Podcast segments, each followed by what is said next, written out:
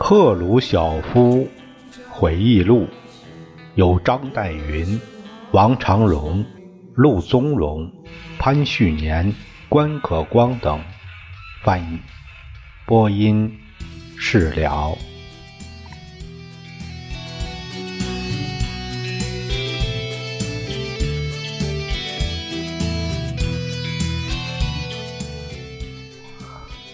我们这这节读第七小节，第七节，第七节是胜利。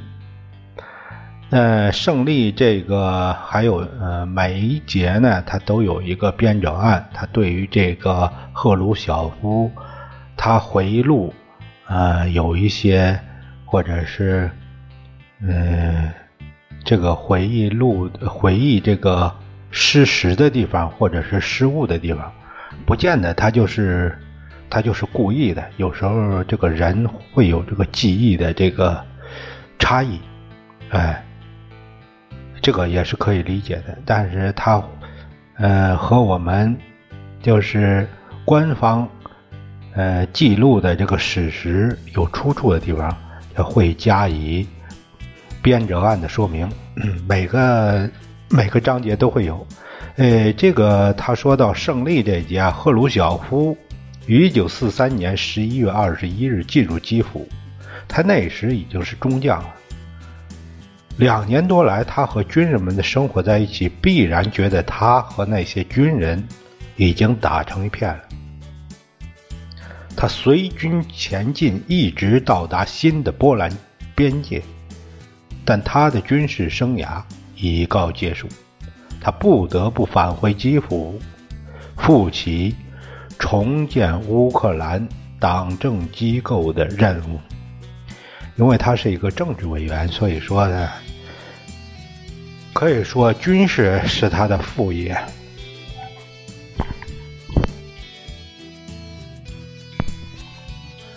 那么我们可以看到，呃，下面是。赫鲁晓夫他的正文回回忆录的正文：德军在库尔斯克遭到失败以后，在我军进行打击的进行下，开始向西踉跄溃退。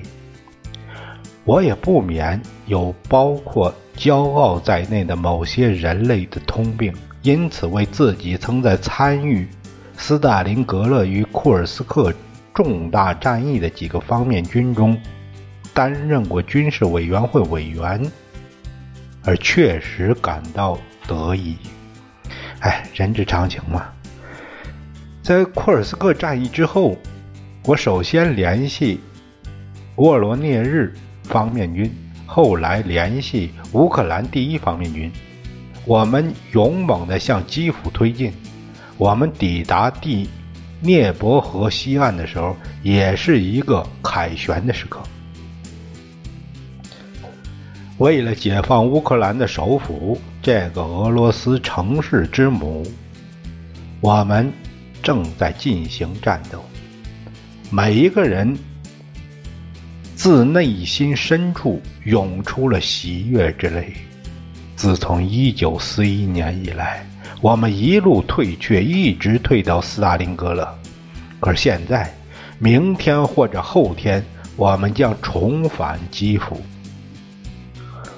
当我们还在基辅城外的时候，朱可夫自总司令部来到前线。这个是库尔斯克战役之后，沃罗涅日方面军的司令瓦图京接管了乌克兰第一方面军。赫鲁晓夫仍跟他在一起。一九四四年二月，瓦图京遭到致命的重伤。朱可夫暂时接替他的指挥职务，这是自1941年莫斯科战役之后，朱可夫第一次担负作战指挥任务。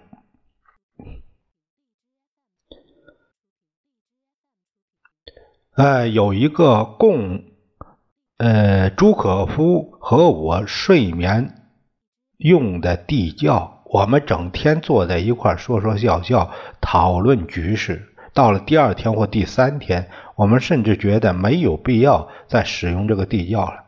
德军已被我军赶进森林，我们的军队正在城郊进行零星战斗。为了阻止德军从日托米尔基辅公路上逃跑，我们正在基辅城西的桥头堡作战。沃罗涅日方面军的副司令格列奇科，这个格列齐科当时的是上将，A.A. 格列齐科是元帅兼国防部长，当时。他在一九六零年担任华沙条约华沙条约国军队的总司令。战后，他立即被任基辅军区的司令，因而和这个赫鲁晓夫亲密共事了若干年。一九六八年，苏联入侵捷克斯洛伐克，就是由格列奇科策划准备的入侵军。也是由他率领的，这叫入侵军。哎，这个格列奇科，我们早先曾派他到麦日格拉为他自己筹建、筹组一个战地司令部，帮助部署那里的军队。我记得当时。格里奇科来到我们设在基辅城外的指挥部时，太阳正在西沉，那是一个温暖的黄昏。所以说秋天已经来临了，我们走到户外，我们把外套，就是一种高加索的披肩，朝后披在肩上。格里奇科驱车前来，直接向我汇报：我和他结识已久。并对他深为敬仰，因此我可以取笑他高的出奇的身材，说：“将军同志，请您后退一些，让我好用眼睛看看你。”他笑了。我不能确切的回忆他在汇报时讲了些什么，但其要点却是我们已经知道的，那就是说敌军已被击溃。之后不久，突然传来一声爆炸，一团浓烟直冲霄汉，笼罩在基辅城的上空。对于基辅，我可以说是了如指掌，因此我断定说，德国人正在炸毁基辅西区的布尔什维克工厂。如果他们开始炸毁建筑物，他们必定是要逃跑了。在发动进攻之前。我曾要求派出特别小分队，在我军冲进基辅之时，直奔中央委员会大厦、基辅军区司令部、会议部长会议大厦、科学院以及其他重要场所。那些小分队任务主要是别让德国有时间去纵火和安置爆炸物，把德国人的爆炸爆破组、爆破队赶走，剔除。已经安装引信的爆炸物。当爆炸开始时，我吩咐炮兵司令说：“瓦林佐夫同志下令向基辅零星的打一些炮弹。”他惊愕地注视着我。瓦连佐夫知道我是一个忠于基辅的人，热爱这个城市。那么，我为什么下令要向基辅城开火呢？我向他解释说：“瓦连佐夫同志，如果你向基辅城开火，那将使德军惊慌失措，他们便更急于逃跑，因而他们对这个城市的危害也将减轻一些。对于少量炮弹所造成的破坏，我们总是能够修复的。我们的军队在十一月六日，也就是一九四三年的十一月六日，进入基辅。”这是一个特别值得庆贺的日子，因为它恰恰是在伟大十月革命节的前夕。再看，仿佛我们为了庆祝节日而特意把基辅的解放安排在这一天呢？其实，它不过是一次愉快的巧合。十一月六日清晨，我打发我的司机茹拉夫列夫同志来到基辅去检查一下道路状况。他回来报告说，公路完全畅通。一些乌克兰的领导人和我一道驱车入城。当我骑驱车进入基辅时，心情万分激动，实在难以形容。这条公路是我的老相识。战前我们从自己别墅到基辅去，总是走这条路。我们穿过市郊，到达克列夏季克。这是基辅主要的一条林荫大道。我径直到了部长会议大厦，检看了一下这个建筑物。这座大厦外表看来是完好的，中央委员会的大厦也仍旧屹立在那儿，科学院和剧院一副无恙。但是布尔什维克与克里夏季克两座工厂已被破坏。整个城市使人有一些凄惨异样的感觉。战前，它曾经是一个那么热闹、熙熙攘攘、生气勃勃的地方，现在环顾四周，一个人也没有。当我们沿着克列夏季克一路走去，折入列宁大街时，我的脚步声在这四周空荡的那路面发出回音。隔了一会儿，居民们开始从隐藏的地方跑出来了。他们突然出现，仿佛是从土中冒出来似的。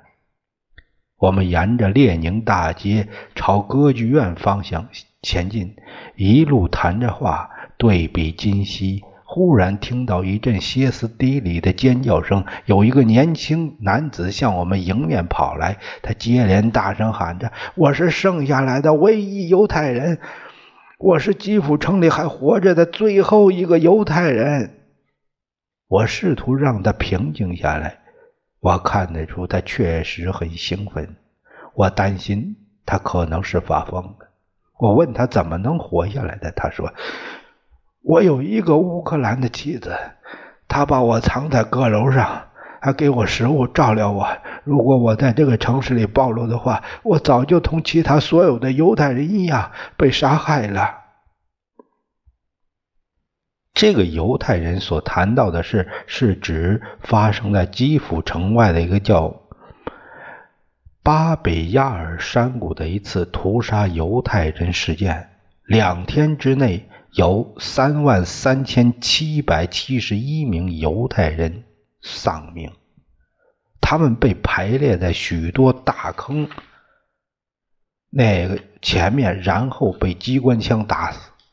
在赫鲁晓夫时代，一如在斯大林时代，苏联领导否认在纳粹占领下，苏联犹太人所遭受的迫害甚于苏联其他公民。巴比亚尔现已批为游乐场地。在诗人叶夫根尼·叶夫图申科写下题为《巴比亚尔》的驰名的诗篇，而因此受累以前，大多数俄国人一直不知道此事。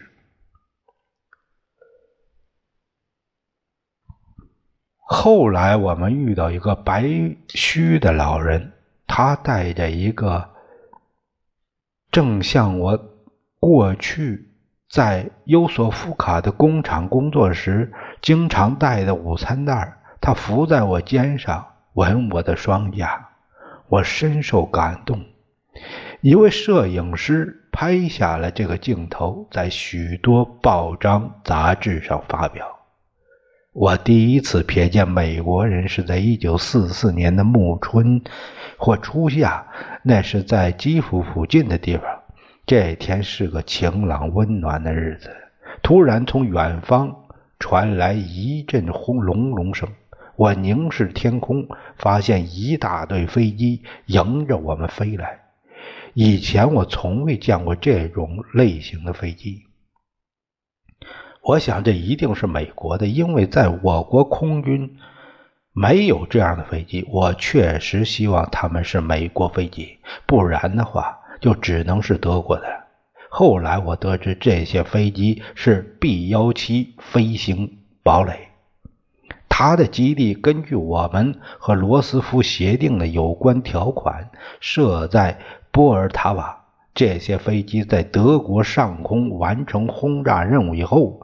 利用我们的领土作为基地，以便补充弹药和添加燃料。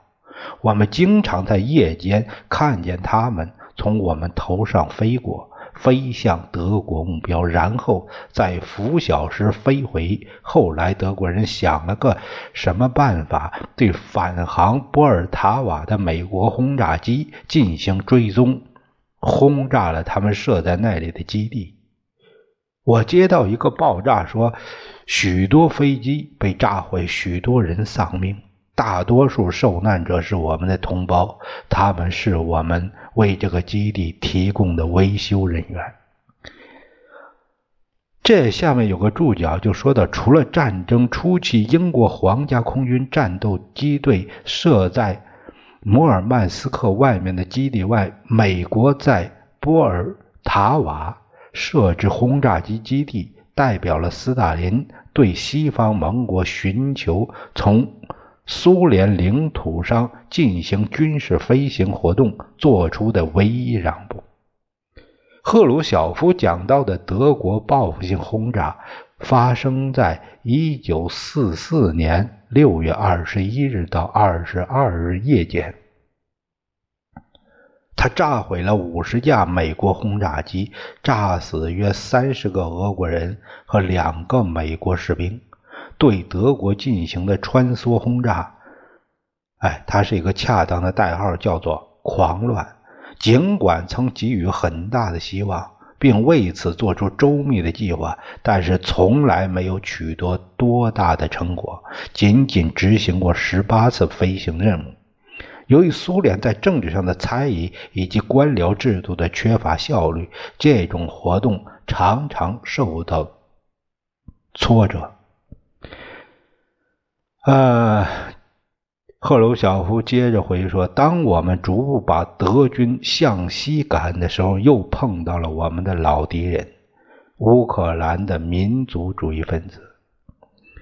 我们从乌克兰的共产党游击队司令。”别格马同志那儿获悉，班杰拉分子，班杰拉分子就是乌克兰民族主义叛乱分子斯捷潘·班杰拉的信徒，呃，其实就是争取民族独立的吧。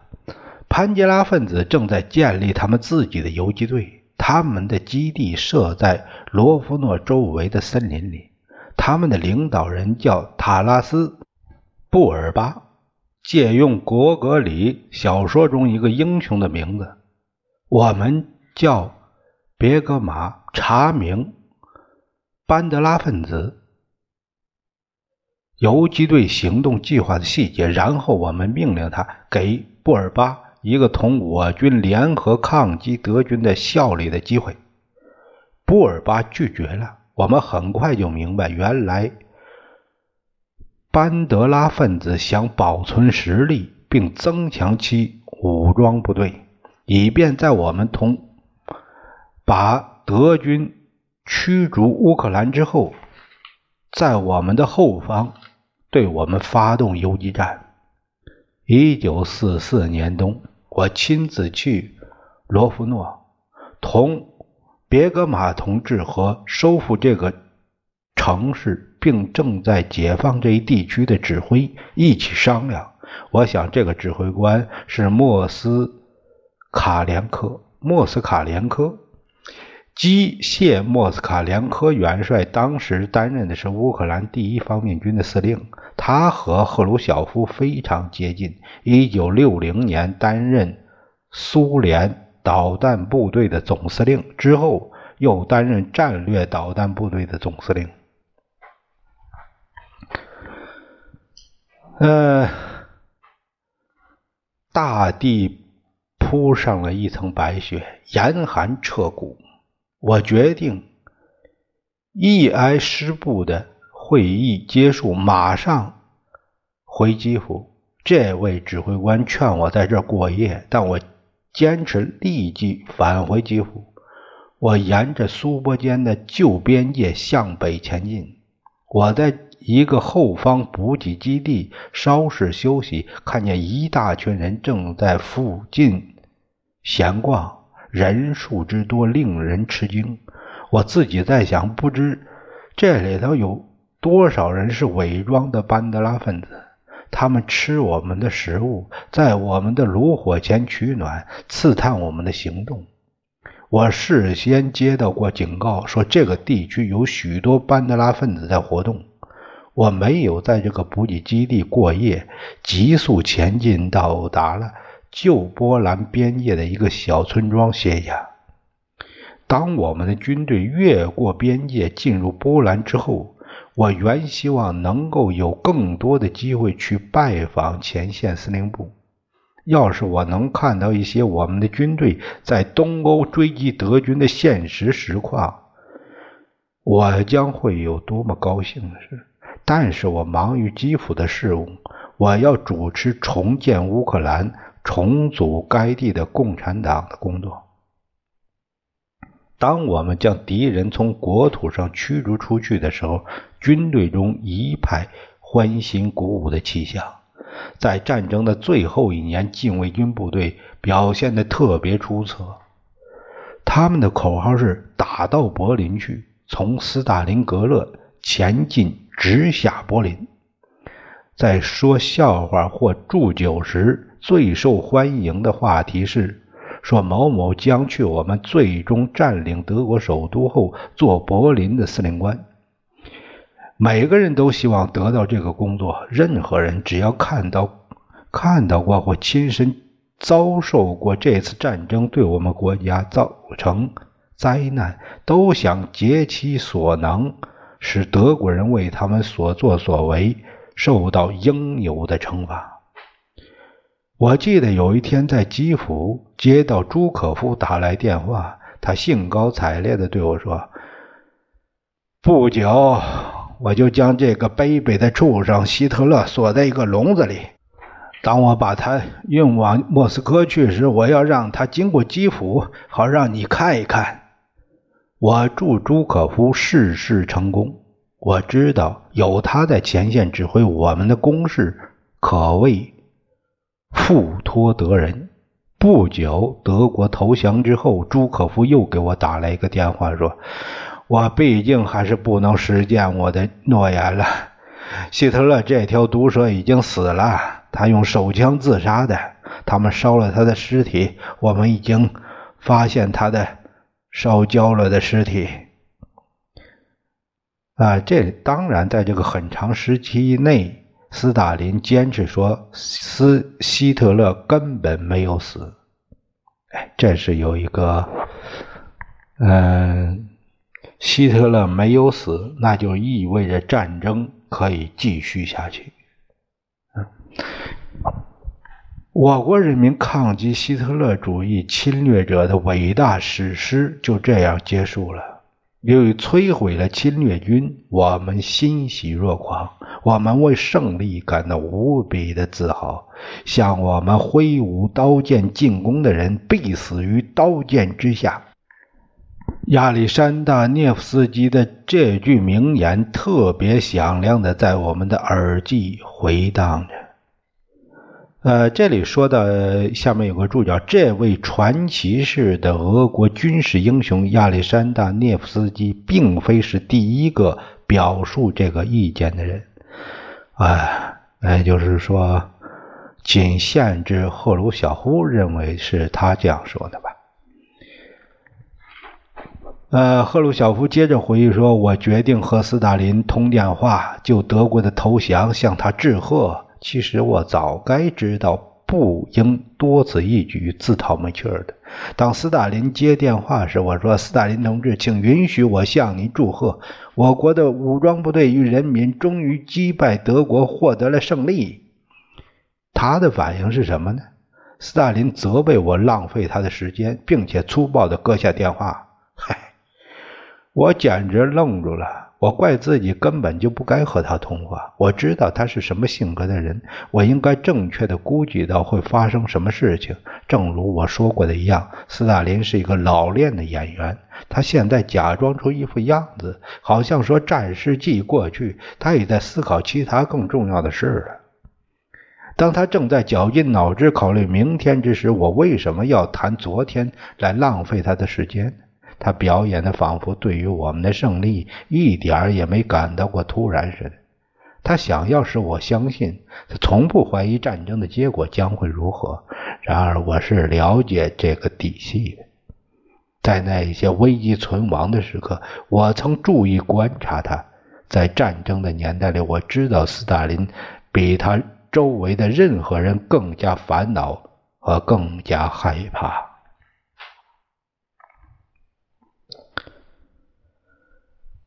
下面是第八小节。第八小节讲的斯大林和盟国。呃，这个编者按说啊，在这一节里，我们看到一位苏联政治家首次公开承认租界法案和英美对苏军的援助所引起的巨大作用。可惜的是，赫鲁晓夫在当权年代觉得不便这样明说。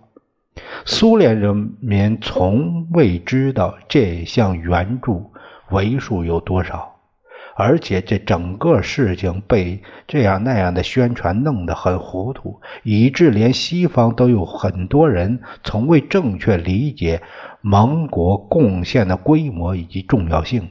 赫鲁晓夫还远没有把全部真相和盘托出，但至少他已开始坦率陈述。某些历史事实，在本节其余部分中，我们可以看到那个抱怨不早一点开辟第二战场的老问题，对盟国动机的深刻怀疑，以及对盟国在渡越英伦海峡前所必须进行的庞大海军活动的完全缺乏理解。就是在苏联地图上看来，这一海峡是这样微不足道的障碍。这一节也进一步说明赫鲁晓夫对斯大林所持的各项重大行动几乎完全无知。